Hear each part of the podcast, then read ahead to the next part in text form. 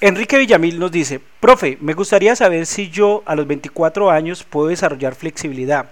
Toda la vida he sido muy poco flexible. En ese caso tendría que dejar al lado el entrenamiento intenso de fuerza.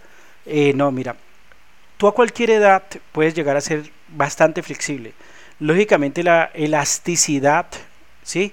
Que se logra elasticidad eh, de niño o en edades tempranas, 10, 12, 14 años, va a ser muy diferente cuando ya tienes 25, 30, 40 o 50 años, pero que puedes desarrollar unos grados de elasticidad, que creo que es lo que quieres decir, y flexibilidad, claro que sí, lo puedes lograr.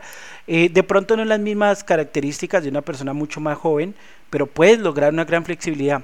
Ojo, y no confundan eso, ay, es que cuando yo hago musculación me vuelvo muy tieso, muy rígido. No, hay gente que se concentra solo en musculación y qué, qué elasticidad va a tener, pues va a ser muy corta su elasticidad o, o también su flexibilidad pero hay grandes culturistas que se paran en una tarima con una masa muscular increíble y hacen flip es decir, salto hacia atrás, salto hacia adelante, un espagado, un split, son súper flexibles. ¿Por qué? Porque lo entrenaron.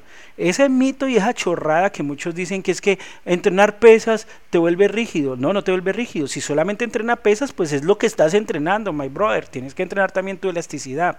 Así que pilas, a entrenar tu elasticidad, y, pero de forma adecuada busca la asesoría de un profesional, cuáles son los métodos, porque eso no es poco ver y estire porque sí, no, no, todo tiene método. ¿De acuerdo? Ay, es que todo es pagar, pues claro, hay que pagar hasta por subirse a un bus.